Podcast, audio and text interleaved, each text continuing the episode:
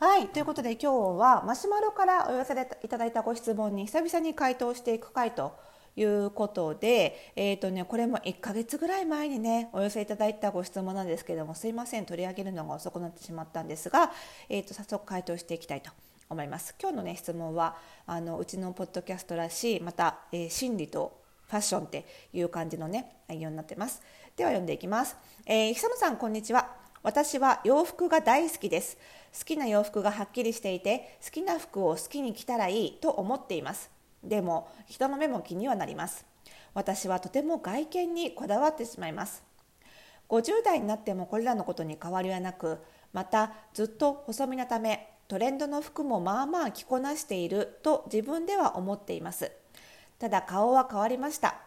ゆるっとした顔にこれらの服が合ってるのか自分では OK でも他人から見たら若作り感や頑張ってる感があるのではと考えても仕方がないことを考えてしまいます。50歳にもなってこんなことを気にする私は子供っぽいと思います。暇か幸せなのか会社では大人風でいますがすぐにボロが出る毎日です。私の大人かっこおばさんはこうだという呪いを外してください。私は自分スタイルこだわりタイプ。クレバー女子フェミニンアダルト愛型ブルベナツですと。いうことでね。はい。ありがとうございますご質問ね。最後のこの羅列はなんじゃらほいと思ってらっしゃる方にちょっと補足をさせていただくと,、えーと、自分スタイルこだわりタイプっていうのはあの私が代表を務めている日本服装心理学協会が開発している服装心理診断っていうね。あの自分の性格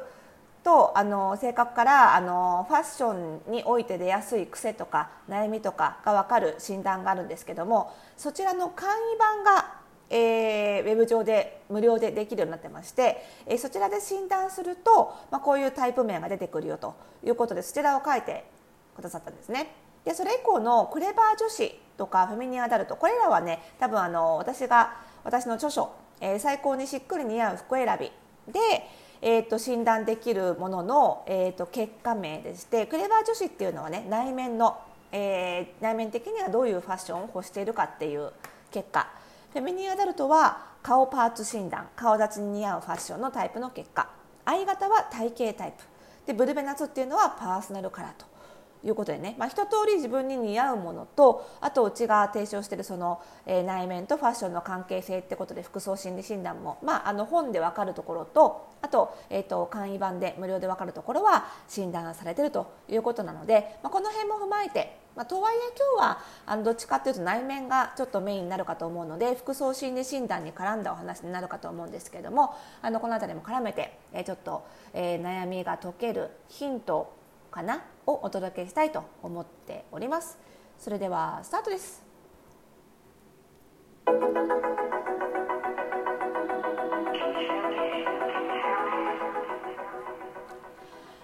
はいということで始まりましたおしゃれの呪いとこラジオ、えー、本日ででで、えー、676回目の配信でございます。この番組ではあなたに巻きつくファッションへの思い込みイコールおしゃれの呪いをバーサバと解いていきます。服装心理学をベースにおしゃれをもっと楽しみ自分を変えるコツをお届けしています。お相手はパーソナルスタイリストで公認心理師の久野里沙です。本日もよろしくお願いいたします。はいまあこういうねお悩み結構多くてでかつ、うん、こじらせやすいというかなかなか解決への道筋が見つけづらいっていうのはどういう悩みかっていうとやっぱり人目が気になっちゃう。人にこう思われてるんじゃないかって悩んじゃう。これはでもさファッションに限らないですよね。ファッションに限らず生き方振る舞い方全般において人にこう思われてるんじゃないかなって悩みっ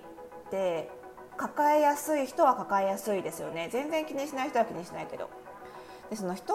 にこう思われてるんじゃないかなっていう悩みって人がこう思ってるんじゃないかなって考えてる限りは解決しないんですよ。意味わかりますかね？なんか同じこと2回繰り返しただけみたいになっちゃったけどそういうことじゃないんですよ。どういうことかっていうと人にこう思われてるんじゃないかなって自分が考えてることは大体の場合ねちょっと厳しいことに厳しい言い方になるかもしれませんが大体の場合自分が人をそう思ってる自分が人をそういう観点でジャッジしてることが多いんですそれに気づけないとちょっとね進展しないかなって思うんですよ。なんか脳内にさお姑さんみたいな人がいてさなんかあなたまたそんなだらしない生活してとかさ自分を責めたりすることがあるじゃないですか。でもそれは自分が持ってる価値観なんですよ。だから自分もそれで人をジャッジしてるってことなんですよね。人にこう思われるのではっていう恐れは自分が人のことをそういう観点で見てなければそういう恐れは現れない。なんでかっていうと自分も考えもしないようなことが自分の頭の中に突然浮かんでくるはずはないからです。だからもし質問者さんがあの年になって丸々歳何歳にな丸歳になって例えば30代であの格好40代であの格好50代でこの格好って誰かに思われてるんじゃないかなって思ってきたのであれば人のこともそう思ってたんじゃないかなって思うんですよね。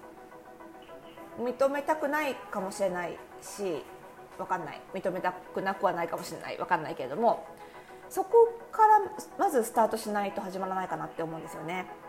だからもし質問者さんが最終ゴールとしてね目指すところは何歳だろうが人目を気にせずに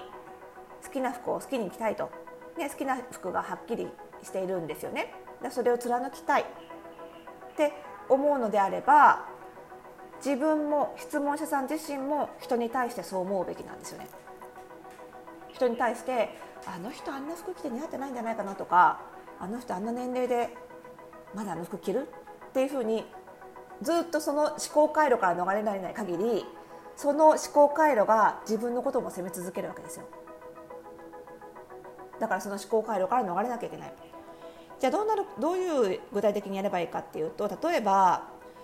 似合っていなくてもその人の実年齢にふさわしくなくても好きな服にを好きに着ているロールモデルになるような人を探してその人のことを好きになる。好きになるってその恋愛感情の好きになるじゃないですよ。人間として好きになる。こういうふうになりたいなって思えるような人を探す。あこれも全然いいじゃんって思えるような人を探す。これが一番手っ取り早いかなと思いますしまあでもそういう人がなかなか見つからないんだよっていうことだったとしても自分の口に出さないとしても自分の頭の中だけだったとしても人の服装に対してあの年齢なのにあの服装はどうなんだろうって考えない。その考えれば考えるほどその思考回路が強化されてしまいますから考えない。でも人はどう思ってるかわからないじゃないって思うかもしれませんね。自分がそう考えるのをやめて自分が好きな服を好きに着てたらでもそうは言ったって昔の自分みたいにあの人50歳にもなったらな服って思われるかもしれないじゃないってその心配があるかもしれませんがそれはねキリがないですよね言ったら。そう思う人もいるし思わない人もいます。人がどう思うかっていうのは止められないことなのでそこを考えてもしょうがないと、ね、ご自身でも気づいてらっしゃるようであればそこをわざわざ自分でそういう思考回路ばっかりをね強化する必要はないんじゃないかなと思いますのではい、人のこともそういうふうに考えないと。自分の中のその思考回路を弱めていく。使わないようにするっていうね。ことかなって思いますね。であの最後にあの自分スタイルこだわりタイプ。これあのさっき言った服装心理診断の簡易版無料で受けられるタイプ。あの受けられる診断で出るタイプ名なんですけど。でクレバー女子もあの服装心理診断がベースになった、えー、私の著書の中の、えー、内面を診断するテストなのでこの2つが出たということは服装心理診断の正式版でいうと起立性が高いタイプなんですね。でこの起立性が高い人ってやっぱりどんな価値観であれその自分のある種持ってる価値観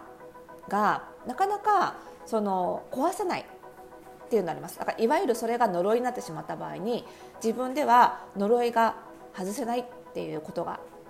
起こりやすいかなと思います。なのであのそういう場合には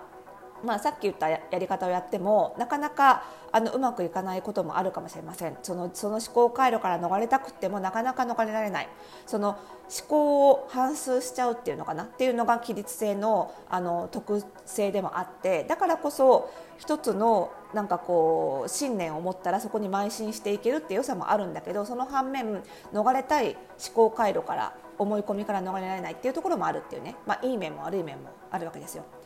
なのでそういう場合にやっぱりね自力でやるのは難しいっていうこともあるかもしれませんでそういう場合にはねどうするかっていうと服装心理診断の正式版では全部の定数が細かく出るのでその起立性を捨てようとするのはすごく難しいので2番目に高い要素を伸ばしていくことでだんだんその起立性を打ち消していこうっていうアクションを取るとうまくいくことが多いんですね。